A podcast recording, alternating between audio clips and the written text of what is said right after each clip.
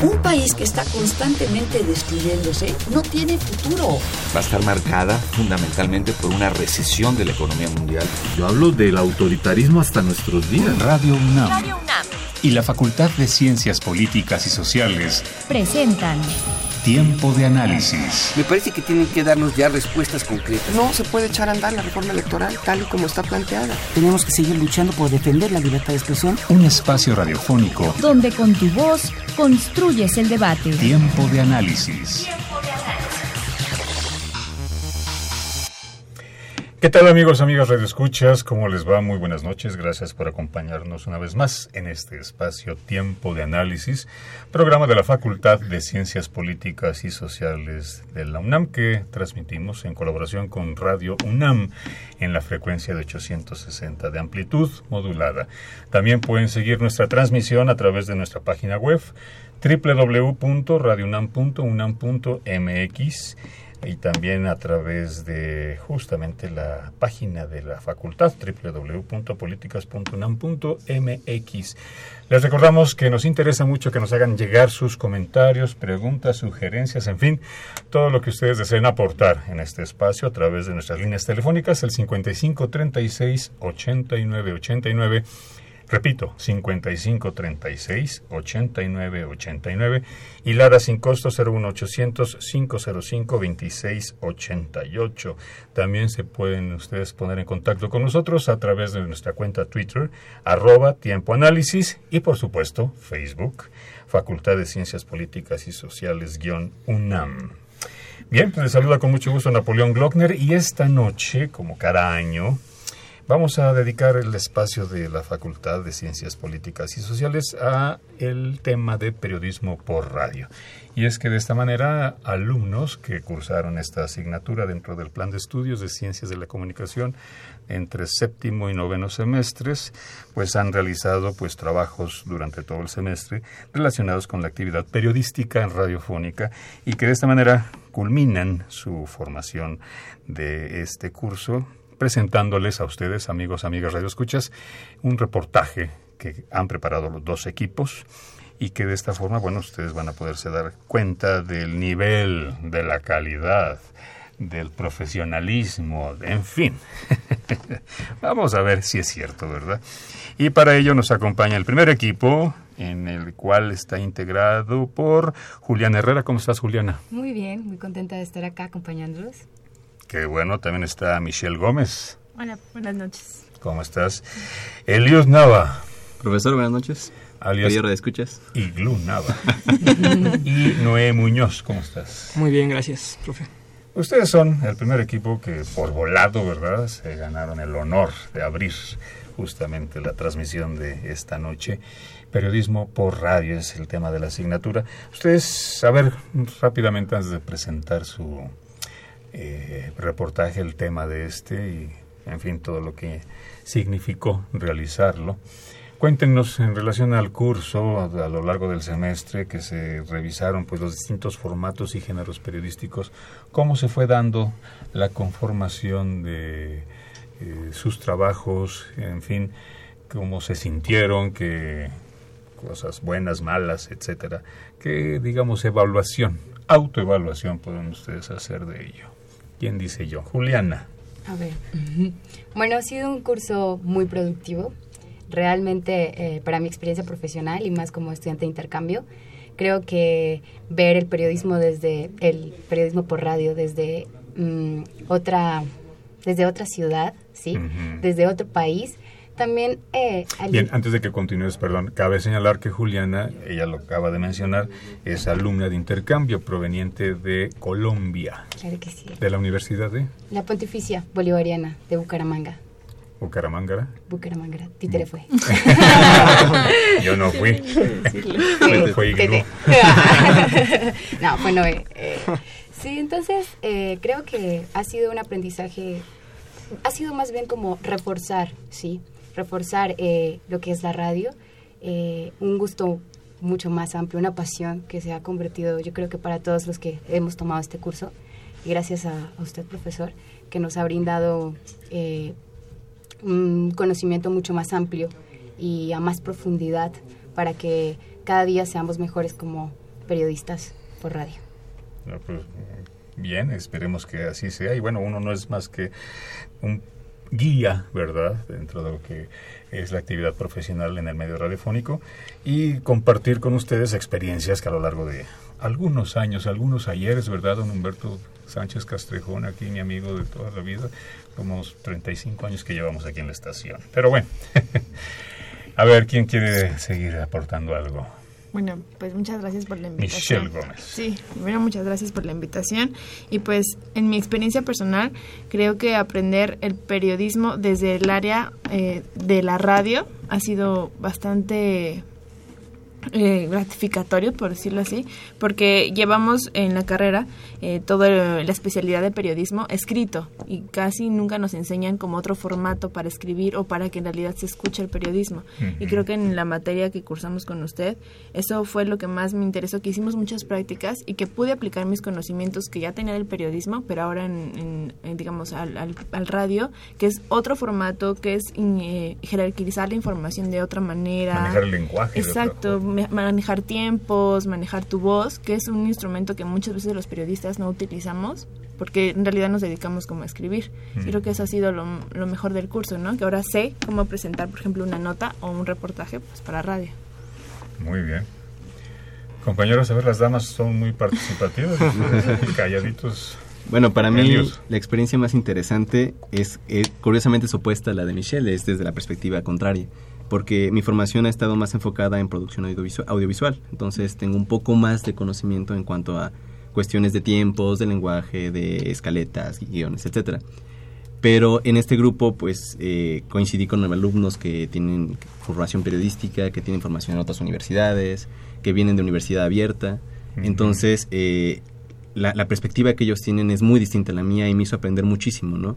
Sobre cómo estos conocimientos, pues, no son, a- son- no son, no están disociados, sino Claro. que más bien se relacionan, se complementan y, pues, permiten que puedan existir equipos de trabajo en los cuales hay quizás especialistas, pero que finalmente permiten crear un producto de calidad, un producto que busca no solamente entretener, sino también informar y quizás este pues apoyar a la sociedad, ¿no? Efectivamente, que es el propósito, la finalidad, el objetivo, meta a cubrir justamente, ¿no? Llegar a una audiencia que justamente se le pueda pues proporcionar todo esto que acabas de mencionar, ¿no? Información, entretenimiento, etcétera. Noé, ¿tú qué piensas? Bueno, pues es todo un reto, ¿no? O sea, ser parte de como de la producción de radio siempre fue como pues mágico, ¿no? O sea, ese momento de, por ejemplo, ahora salir al aire es como gratificante, ¿no? O sea, lo veo en la cara de nuestros compañeros y. y es Con cara de de estreñimiento también. Y bueno, es esa es parte de la experiencia, ¿no? De que nos deja esta carrera de comunicación en ciencias políticas. Claro. Además que, bueno, ya ustedes están, a, varios de ustedes, la mayoría, a un paso, ¿verdad?, de dejar las aulas y universitarias y- e incorporarse básicamente a lo que es el trabajo profesional, que eso es muy importante. Que a través de la práctica, la experiencia, obviamente, ustedes irán poco a poco profesionalizándose dentro de la producción radiofónica, si es que les interesa, ¿verdad?, a la larga. Sol y Tierra, Danza de los Concheros. ¿Qué, qué es esto? Sol y Tierra, Danza de los Concheros. A ver, platiquen. ¿A quién se le ocurrió el tema? ¿Por qué se les antojó desarrollar el reportaje Bueno. sobre ello? Al, el tema se le ocurrió a Juliana. Ella lo Anda, propuso. Sí, sí. ¿Hay concheros en Colombia? No, creo que no. No, de hecho, eh, creo que esa fue la idea principal, porque desde que llegué y empecé a ver pues este movimiento de la danza, que hace parte de la identidad del mexicano, ¿sí? Me causó mucha curiosidad. Entonces dije como, bueno, es un tema muy interesante, es un tema que mm, podemos hablar desde, mucha, desde muchas perspectivas, Mm. ¿sí? Pero creo que el enfoque que le hemos dado a nuestro reportaje ha sido un enfoque muy cultural, ¿sí? Un enfoque muy... ¿Cómo decirle yo? Como muy... ¿Ameno? No. Quizás eh, buscamos un poco no partir de los formalismos, ¿no? De decir, la danza es una actividad que viene del arte sacro, no, nada por el estilo, ¿no? Eh, sino más bien retomar eh, las perspectivas distintas que se tienen de, de- de un fenómeno cultural que es centenario y que pues tratamos de abordar distintos ejes de acción, ¿no? El, el eje histórico, cómo ha evolucionado esta danza, eh, cómo, cómo, fue que se, cómo fue que llegó al Distrito Federal, cómo se ha expresado en el Distrito Federal, pero más allá de eso, lo humano, cómo es que los danzantes entienden la danza. Ah. Creo que eso es eh, algo que no ha sido tan abordado, ¿no? Se ha hablado mucho sobre la cultura, la, historia. Ajá, pero hay algo más, algo que va más allá y que tiene que ver con la identidad cultural y que fue precisamente algo muy curioso, que quizás lo anecdótico en este, en este caso es que en una clase, saliendo de una clase de periodismo por radio, eh, Julián y yo fuimos caminando por, por eh, los bigotes rumbo al Metro CEU y encontramos un grupo de concheros. A ver, explica qué son los bigotes porque algunos amigos lo escuchan. No eh, los bigotes es una zona, un área verde cultural que está a un paso del metro Ciudad Universitaria y que para los estudiantes de la Facultad de Ciencias Políticas y Sociales es el camino obligado para llegar al metro. Claro. En ese lugar se dan muchas eh, actividades culturales, otras actividades más bien amorosas, amorosas recreativas. Eh, y bueno, eh, entonces coincidimos con una amiga que conozco que pertenece a un grupo de concheros. Ah. Y después ella hizo muy buenas migas con mi compañera Juliana y ella quedó de venir, de ir a un día a participar de las danzas, ¿no? Eso nos dio el paso. Pues vamos a escuchar este primer trabajo realizado por ustedes. Reportaje Sol y Tierra, Danza de los Concheros. Lo escuchamos y regresamos. Adelante, por favor.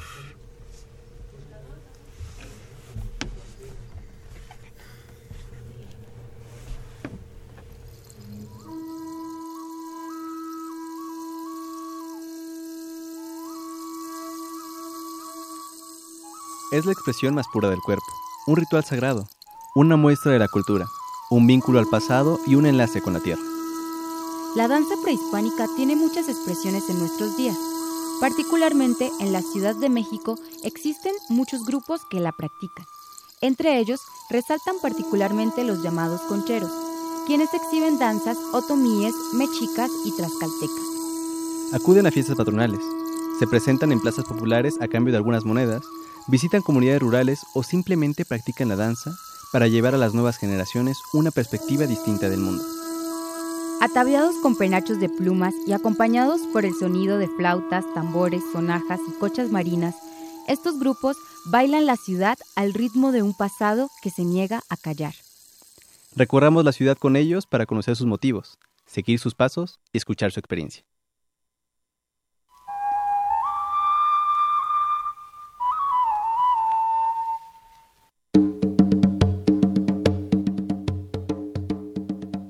Todas las, criaturas que habitan sobre esta tierra tienen este movimiento a manera de danza y pues México es un país de, mucha danza.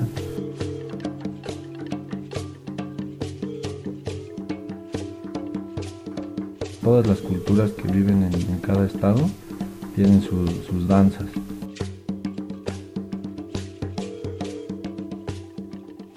Pasos de Sol y Tierra.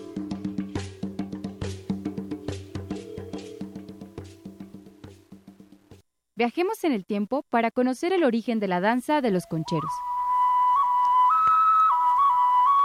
Estamos aquí en entrevista con el doctor en Ciencias Políticas y Sociales por la UNAM, Ignacio Pérez Barragán, maestro de náhuatl y fundador del grupo de danza Kamasli.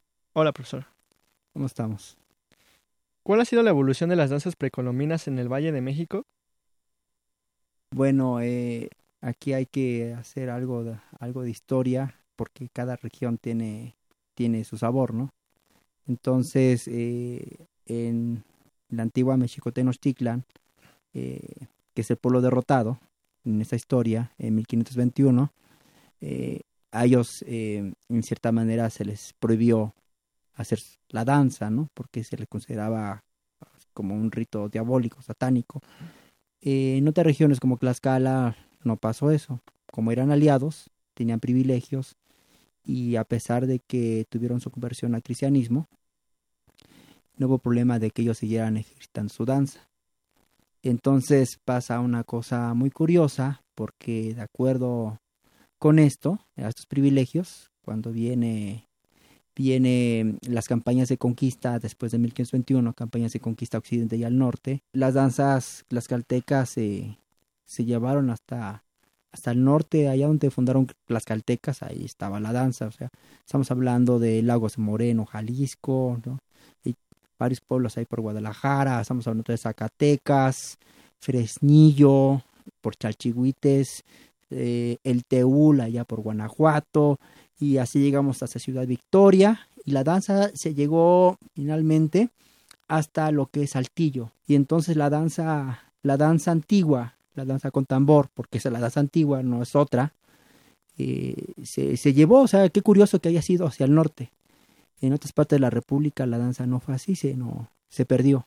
Entonces empezaron a bailar sones, jarabes, que ya eran eh, danzas hechas con instrumental y con mucho gusto europeo. Eh, aquí en Federal se perdió, ¿no? Definitivamente aquí se perdió, pero en regiones cercanas como las de Querétaro, Aguascalientes y Guanajuato, ahí se conservó precisamente por esto, porque no solamente los tlaxcaltecas aliados, sino también los otomís eh, se encargaron de mantener esta danza. Profesor, tomando en cuenta que la danza conchera es tlaxcalteca, ¿cómo regresó al DF? Por las migraciones que venía de la gente del campo de la ciudad, ¿no? Venían a trabajar y hubo mucha gente de Aguascalientes, Querétaro y Guanajuato que venían a hacer su chamba ya de plano ya se quedaron acá. Primero entraron como chilangos, pero después de dos generaciones ya eran gente del Distrito Federal, ¿no? Ya eran naturales los hijos. Y entonces, bueno, así volvió a renacer la danza con tambor. Primero era, eh, se llamaba danza conchera, pero porque llevaban una, como una mandolina, ¿no? Se le llama concha, pero ese instrumento se, se, se fue olvidando con el paso de tiempo y nada más quedaron los tambores, ¿no? El tambor sustituyó, de hecho, a la concha y es la danza que tenemos hoy día. Tiene toda una historia de que se pierde y, y una historia de feliz regreso. Pero eh, en esa historia cuenta mucho esta, esta mm, eh, ¿cómo se llama? Ida de los tlaxcaltecas, ¿no? Que hayan diseminado la danza por muchas partes de la República. Bueno, y en la tradición así se recuerda. Incluso si vas a Zacatecas, vas a Tamaulipas, vas a encontrarte muchos grupos de danza con tambor que se llaman danza tlaxcalteca. Vamos a tomar en cuenta un concepto de que la cultura no se destruye, sino solamente se transforma y durante como tres siglos la, la danza mudó hacia el instrumental europeo, pero cuando uno ejecutaba cuerdas, las golpeaba de tal manera que sonaban como un tambor. Y ya después eh, las cuerdas vuelven a salir y entra de nuevo el tambor. Yo creo que es esta cuestión eh, que pues nunca hemos dejado de ser lo que somos. La cultura se transforma, quiere decir nunca va a ser la misma. Y eso sano, eso sano porque sería muy aburrido bailar siempre lo mismo. Entonces eh, ha habido 500 años de evolución, 500 años de estar experimentando con la música de tambor y con los pasos y se han inventado muchísimas danzas y eso ha sido muy sano para la danza misma Así es la historia de esta expresión cultural. Pero ¿cómo se vive hoy día la danza? Cristina Hernández nos preparó este material. En el DF, la danza prehispánica tiene diferentes sentidos. Salí a la calle a platicar con los danzantes y ellos nos cuentan por qué lo hacen. Yo danzo primeramente por porque me llena el espíritu, porque pues es, es la danza es un alimento para el alma. Yo danzo porque queremos que nuestras antiguas tradiciones se vuelvan a retomarse. Por el respeto y por recordar a mis ancestros. Porque me conecto con la tierra y más allá de eso, porque me conecto conmigo. Me hace sentir cómo estoy en ese momento, fuera del laboratorio, fuera de mis ocupaciones, fuera de todos mis roles o papeles de mamá o hija o hermana o lo que sea. Yo en particular tiene poco que me acabo de integrar, pero me siento muy unida con ellos. Es algo que me simboliza como mexicana, como mexica. Yo danzo principalmente porque doy gracias a, a la vida, doy gracias que se nos da una oportunidad. Danzo porque quiero que se vuelvan a retomar las, las enseñanzas de nuestros ancestros, de los abuelos.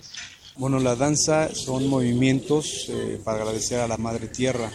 Es un llamado que uno siente cuando escuchas el huevo o el tambor, cuando escuchas el atecocoli, que es el caracol. cuando empiezas el movimiento es algo que es difícil de expresar. Felipe Águila forma parte de la Corporación de Concheros de México. Desde su infancia ha viajado por el mundo danzando a los cuatro vientos. Bueno, la gente danza, los que tenemos este tradición de danza, por que agradecemos, le decimos este al dador de la vida que muchas gracias por lo, los, los este lo que nos dan, ¿sí? Se hace la se hace el ritual, se hace el rito. Sí. Por eso es que danzamos. Un día cotidiano en la Ciudad de México no está completo sin un grupo de concheros danzando en la plaza más cercana. Michelle Gómez nos lleva a conocer su trabajo. El Zócalo de la Ciudad de México es sede de la danza milenaria azteca. Los llamados concheros forman parte esencial de los espectáculos del centro histórico. Aquí se localizan cuatro grupos danzantes primordiales: Xochitlatoli, Axtli, Quetzalcoatl y Olincuetzamotzi. Todas estas compañías de concheros han salido del Zócalo para reproducir la danza milenaria. Sus enseñanzas no solo abarcan el baile, la cultura prehispánica es fundamental para ellos, e inclusive tratan de aprender la lengua náhuatl. Estos grupos, o mesas, como se llaman entre ellos, se conforman de al menos 60 personas, que van desde niños hasta adultos mayores, familias completas y extranjeros. Para su trabajo en el centro histórico han tenido que luchar por el espacio, ya que hasta hoy no han tenido algún respaldo del gobierno capitalino. La danza milenaria ha tenido una presencia mayor este año, ya que la Fonoteca de la Ciudad de México decidió celebrar el Encuentro Binacional de Música Milenaria México-Perú el pasado 7 de noviembre, que tenía como objetivo rescatar las conexiones que la danza prehispánica ha dejado en Latinoamérica. Otro evento de gran importancia es la Fiesta de los Concheros, la cual, este 2015, cumplió 143 años de existencia y conjuga la tradición prehispánica con la católica. Se celebra del 12 al 15 de septiembre con más de 20 grupos de concheros en las inmediaciones de los Arcos y el Templo de la Cruz en la ciudad de Querétaro. La danza milenaria no solo representa una tradición prehispánica, sino también una fuente económica para los grupos que se dedican a esto, sin embargo, aún son definidos como comercio informal y pueden perder el lugar de trabajo en cualquier operativo.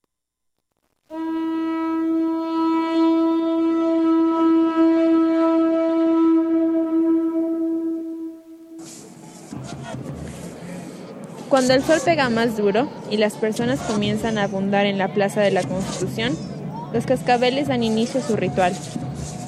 Las plumas regresan a su origen y la gran Tenochtitlán se levanta de nuevo con el olor del incienso. Un brinco o dos, y los dioses se incorporan a la vida. Se puede observar cómo los pechos dorados por el sol siguen el ritmo que marca el caracol. El auditorio se siembra a admirar la grandeza de los danzantes, que ahora evocan a la lluvia. El ruido del exterior se elimina y los penachos rojos, verdes y algo descoloridos se apoderan del zócalo de la Ciudad de México. Tomados de la mano, llaman con armonía al Señor de la Guerra. Las llagas de sus pies son marcas del combate. Hoy se transformaron en la conexión entre pasado y presente. El aroma del incienso que invade a los mortales es un recordatorio de que solo pocos llegan al cielo bailando.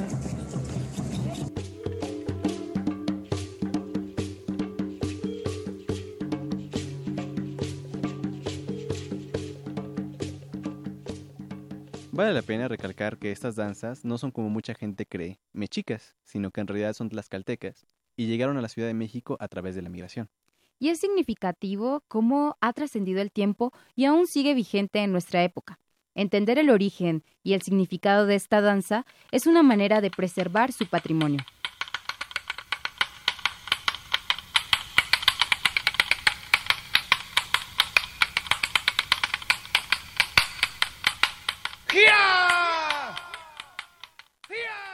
Con la colaboración de Juliana Herrera, Equiul Nava, Noé Muñoz, Michelle Gómez y Cristina Hernández. Agradecemos el apoyo del doctor Ignacio Pérez Barragán, del señor Felipe Águila y de todos los grupos y colectivos de danzantes que nos compartieron su experiencia. Hasta pronto.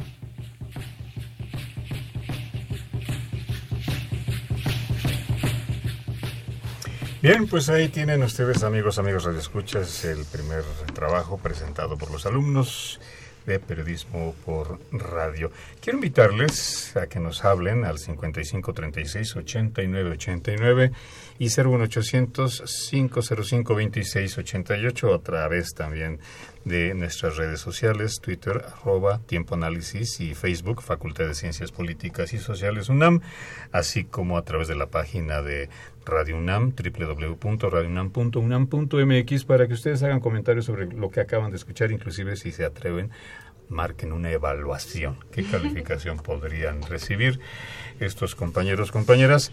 Que bueno, habría varias observaciones que hacer, evidentemente, no los voy a ventanear aquí al aire, pero nada más de entrada ni niveles. Y pusieron a parir a nuestro compañero este que está en la cabina, en los controles técnicos, porque bueno, sí, sí hubo ahí niveles disparados, ¿verdad? Que básicamente sería. Pero bueno, independientemente de la cuestión esta técnica, ¿qué representó para ustedes realizar este reportaje? ¿Qué les dejó? ¿Adversidades que tuvieron que, eh, digamos, subsanar, problemas, etcétera, etcétera? A ver, ¿qué concluye en relación a lo elaborado? Pues. Sí, Michelle creo que fue un reportaje que nos ayudó a entender un poco más de lo que es la danza milenaria, como ya se hablaba un poco en, el reportaje, porque a veces vemos a estos grupos de danzantes en la calle que se, que se disfrazan o que se visten de los antiguos este, habitantes de la Ciudad de México, pero nunca comprendemos por qué lo hacen o qué les motiva o si tienen alguna ganancia. Y creo que acercarnos a las personas y preguntarles como, oye, pero ¿por qué lo haces? A lo mejor es tu fuente económica o es un hobby, qué sé yo, y, que ellos nos respondan y que al, final de cuentas y al final de cuentas nos damos cuenta que es porque pues es algo que les gusta, que les apasiona y que muchas veces es para rescatar las tradiciones que se han perdido durante muchísimos años. Tradiciones que en ese sentido, bueno, a nivel mediático, justamente muchas de las veces pues no se recuperan, ¿verdad? O igual se fue se forma, digamos, un producto mercantil más que las la industria mediática pues, puede ofrecer, pero de una manera diferente a lo que en esencia puede ser una, una danza como esta, ¿no? Exacto. ¿Qué más? Bueno, pues tiene un sentido espiritual la danza y pues, se recalca, ¿no? En el reportaje se obtienen estos datos como del señor Águila, que fue el que colaboró un poco con esta entrevista de, de por así decirlo, semblanza, ¿no? De darle un significado a lo que hace la gente, como ya hemos dicho.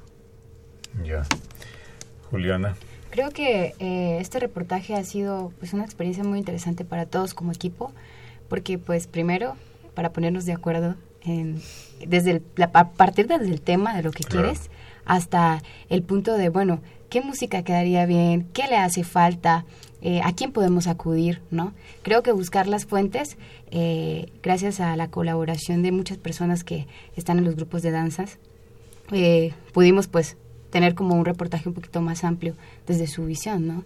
Eh, algo que, que, me llevo desde acá, pues es esa parte de, la tradición, ¿no? De recuperar eh, o de, ver cómo, es muy bonito ver cómo ellos eh, acogen esa danza y la toman como para su, para su vida, pero también empiezan a en generación en generación se va transmitiendo. Y eso fue algo que, que me llevo y me ha gustado mucho, y no solamente de la danza, sino de muchas cosas que he visto acá en, en la Ciudad de México. Claro.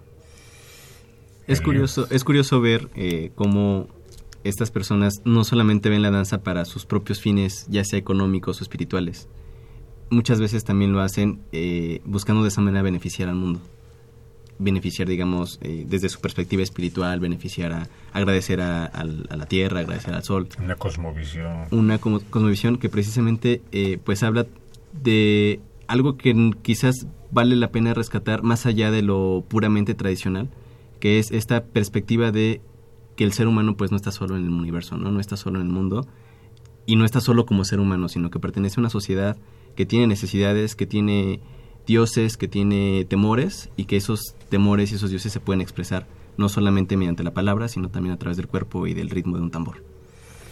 Pues muy bien, estamos ya a mitad del espacio, entonces vamos a despedirles a ustedes porque hay que dar paso al siguiente equipo para escuchar, escuchar el siguiente reportaje.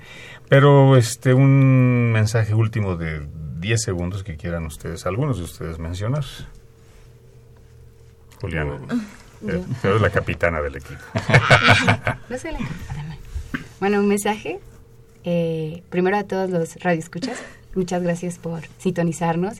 Espero que este reportaje así- haya sido eh, también a la gente que me está escuchando desde Colombia, que haya sido eh, de, gran, de un, un amplio grado y también un conocimiento más profundo tanto para los ciudadanos de acá del DF como para, también para las otras personas que nos escuchan, no solo en Colombia, también en otras partes del mundo.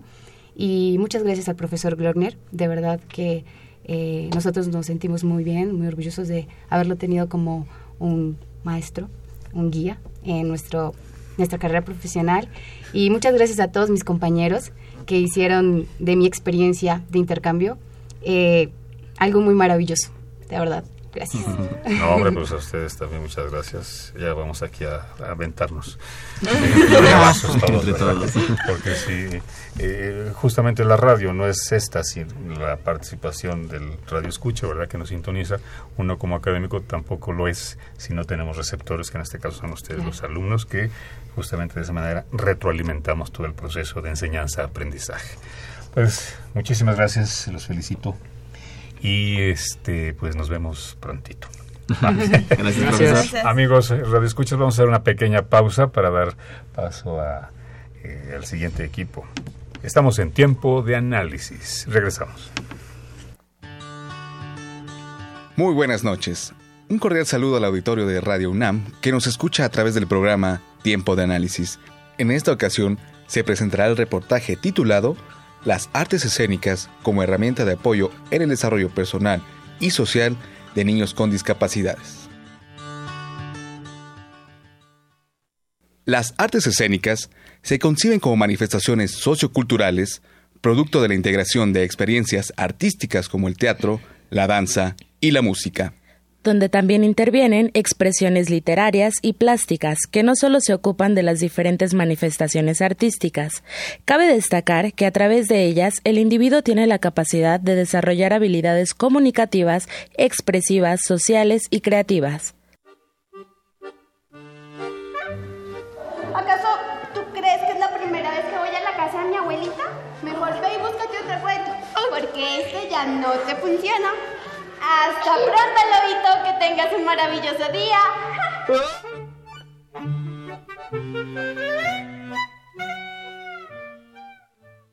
Todo esto con la intención de que el individuo estimule su interacción con el entorno donde se desarrolla, ayudándolo a expresar, comunicar y recibir pensamientos, emociones, sentimientos e ideas propias y ajenas. Si bien beneficia a la mayoría de los individuos, la práctica de las artes escénicas no excluye a personas con discapacidades. Como ejemplo de ello, podemos destacar al sector infantil. Es en esta etapa donde se considera mejor la práctica de una disciplina para un desarrollo óptimo.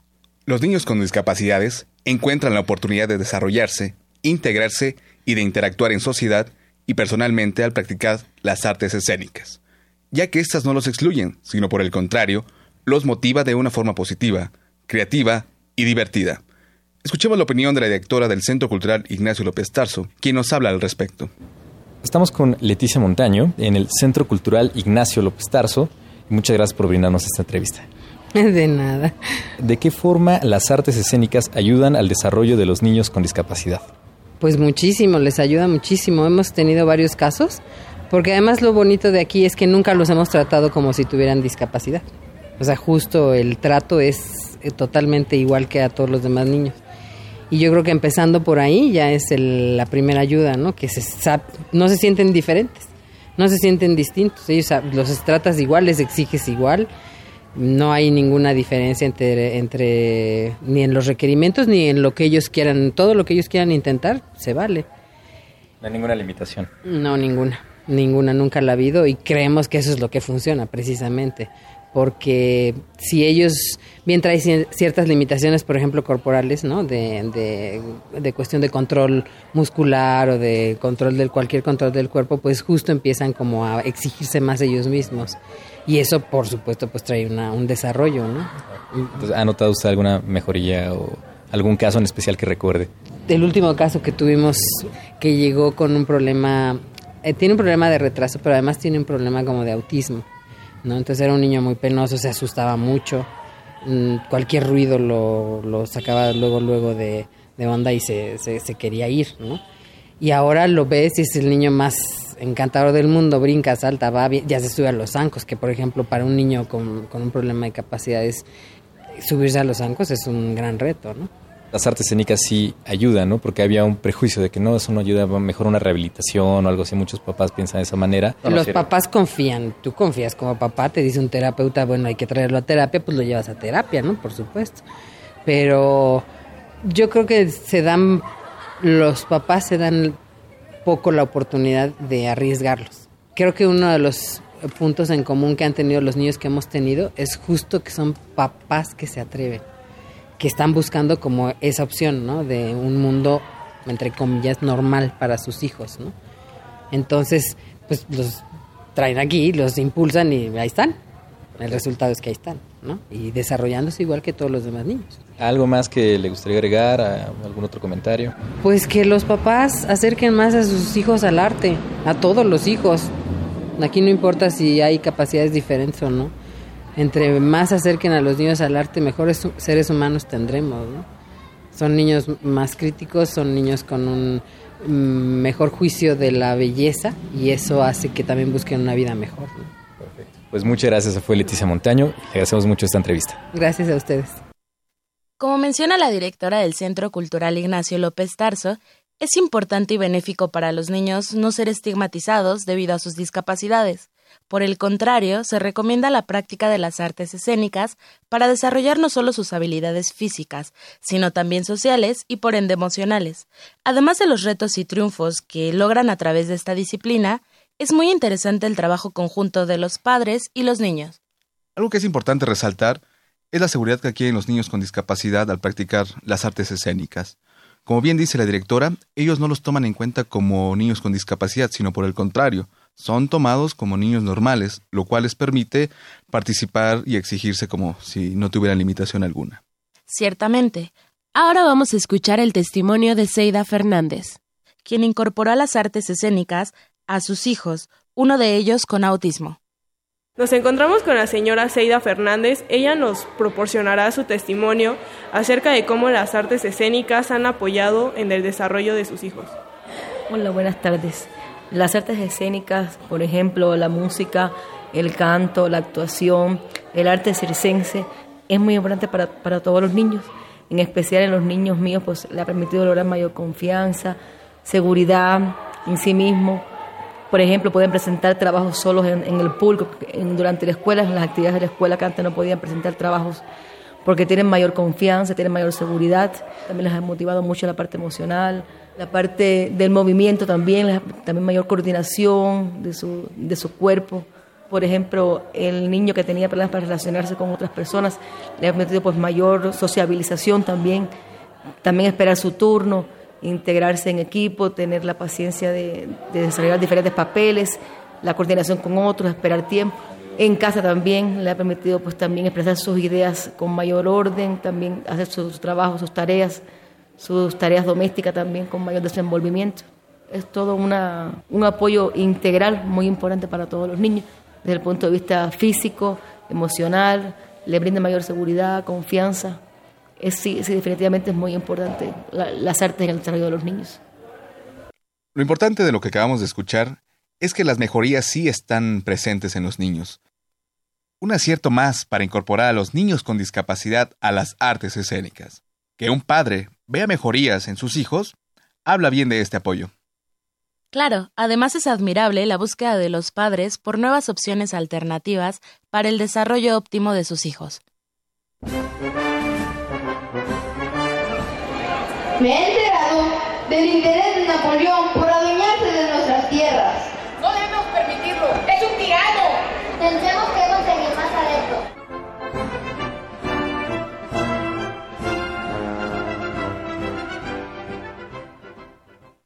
Es importante que los jóvenes tengan en cuenta que acercarse a las artes les permite tener un criterio diferente. Ahora escucharemos a Rodrigo Jaimes, quien lleva 12 años practicando teatro y todo lo que conlleva en esta disciplina. Sí, ahorita hemos tenido, por ejemplo, eh, cuatro chicos con discapacidad. Yo que vi su evolución, que este sábado a sábado, sí han avanzado mucho. O sea, por ejemplo, chavos que eran súper retraídos ya platican más. O sea, les gusta ya el actual, el cantar, el bailar. Son, es muy grato ver esas cosas, realmente. Es interesante cómo las mejoras en el desarrollo de los niños son notables, no solo para las personas más allegadas a ellos, sino también para personas externas, y lo satisfactorio que resulta ver su desenvolvimiento. Es un, es un paisaje en la montaña. Y acá. ¡Uy! ¿Qué pasó acá? Bárbara, ¿eh?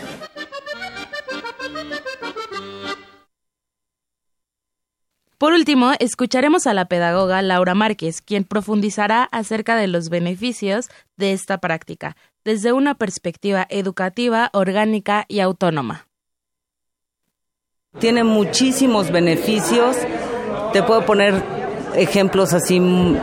No tiene mucho que ver que te dijera yo, ay, tiene grandes aportes cognitivos y tal. No. Te voy a decir, por un lado pueden controlar cuestiones corporales, que eso es muy importante. Aprenden ubicación espacial, aprenden una disciplina diferente a la disciplina escolar. Y bueno, además de eso, pueden controlar emociones. Aprenden a autorregular, que eso es lo más importante. Yo creo que cualquier chico que tenga alguna problemática, si tiene la oportunidad de practicar algún tipo de arte, puede ser escénica o no, porque inclusive si hablamos de arte escénico, pues es, me parece que es lo mejor que podría uno hacer. De repente en las escuelas eh, especiales o algunos profesores creen que es, los niños están incapacitados para hacerlo, pero al contrario, eh, son chicos que pueden direccionar su sensibilidad y si hablamos de artes escénicas, yo creo que la disciplina que hay eh, es muy benéfica para cualquier chico con discapacidad porque aprenden los tiempos, aprenden los ritmos, aprenden a compartir con el otro. Y bueno, una parte importantísima de la vida pues es la socialización. Aquí aprenden a socializar, pero además aprenden a autorregularse, eso es impresionante. Yo, bueno, te voy a decir, aparte de ser pedagoga, este, yo estudié teatro. Entonces, te puedo decir desde, la, desde los dos ámbitos que es muy benéfico y además no solo para los chicos, sino para quienes trabajan con los chicos. Es maravilloso.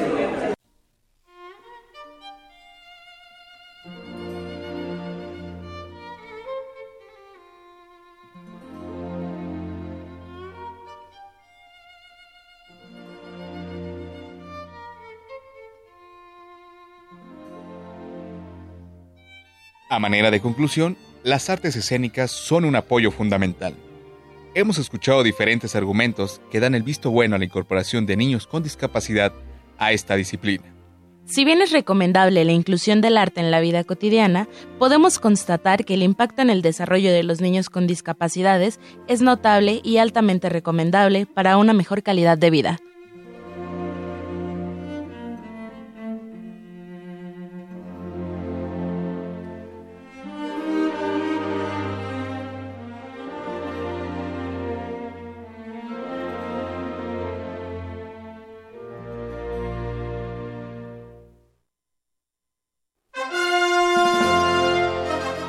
Agradecemos a la directora del Centro Cultural Ignacio López Tarso, Leticia Montaño Salazar.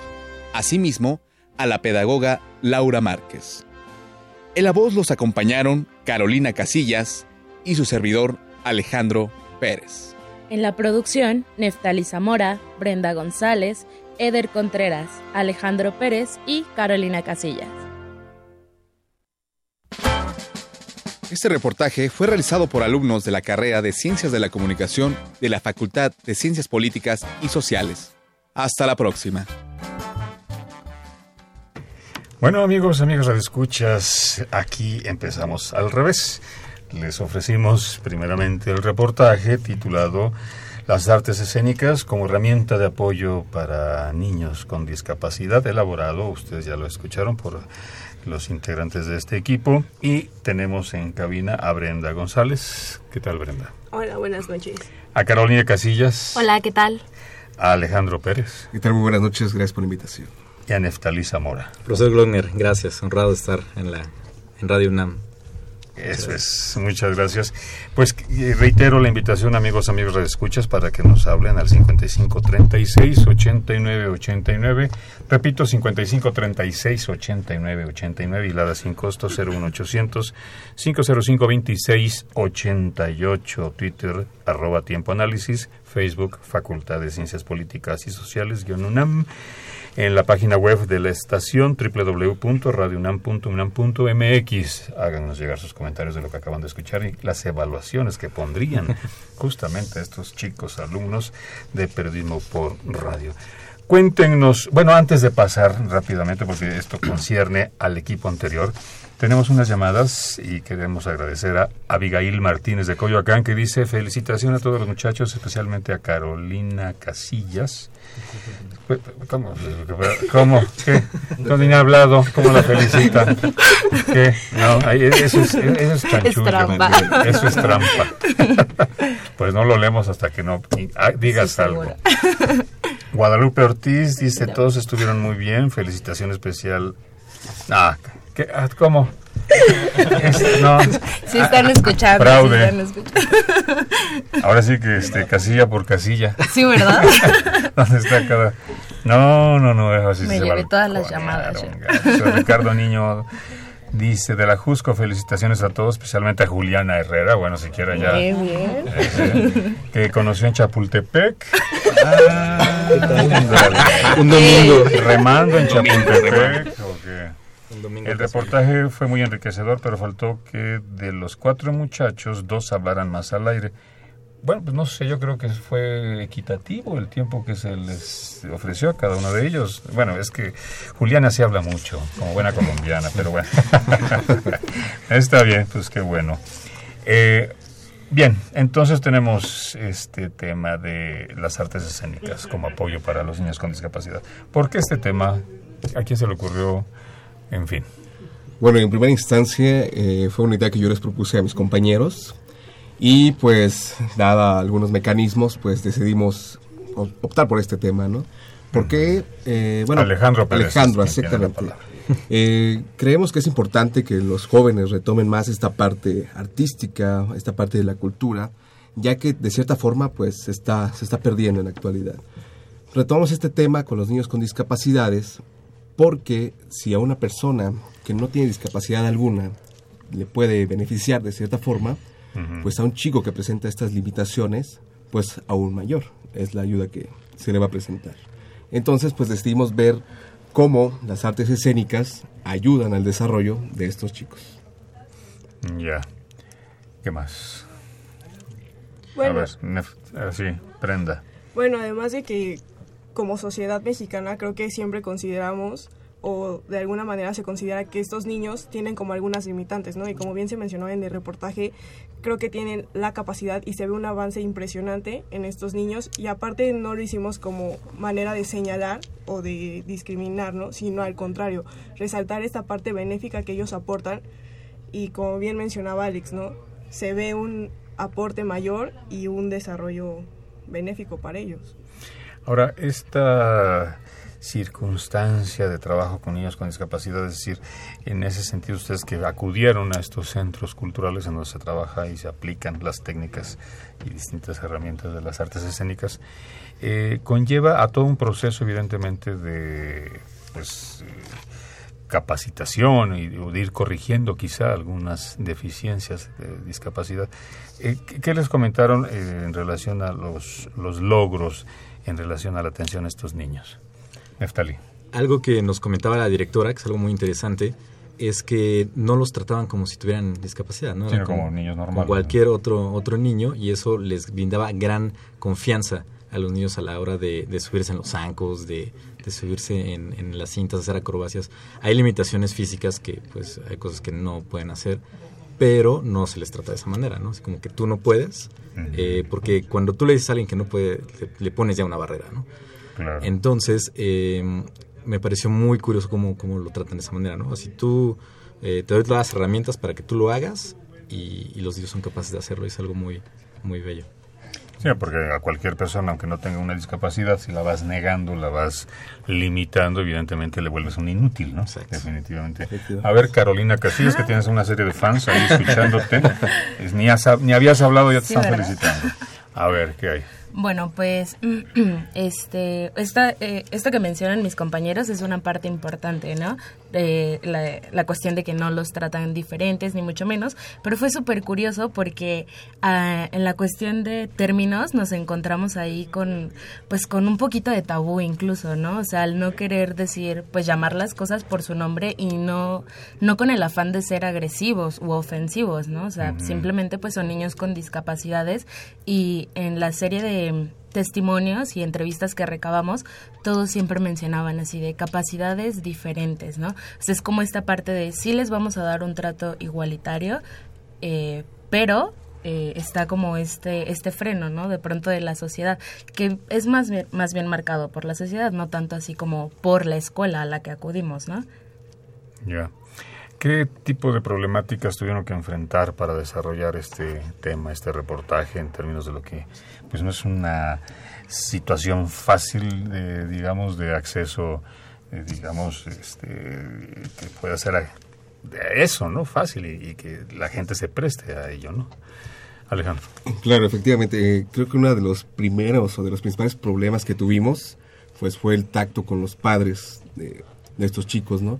Eh, no encontrábamos la forma o la manera de nosotros a llegar y decirles, oye, ¿sabes qué? Pues necesitamos una entrevista quizá de tu hijo o un testimonio de tu hijo. Entonces, esas sí fueron barreras para nosotros. Pero como es un ejercicio periodístico, pues Ujú. tuvimos este, la necesidad de implementar diferentes mecanismos para poder hacer este reportaje, ¿no? Entonces, pues sí, desafortunadamente fueron algunos fragmentos de algunos niños y por otra parte, este, pues sí logramos convencer a algunos padres de que nos dieran, pues más que nada, no una parte de morbo, sino por el contrario, como una investigación periodística de que pues dieran a conocer cómo realmente las artes escénicas sí ayudan al desarrollo de estos chicos, ¿no? Entonces ahí fue donde los padres pues sí accedieron a, a brindarnos información.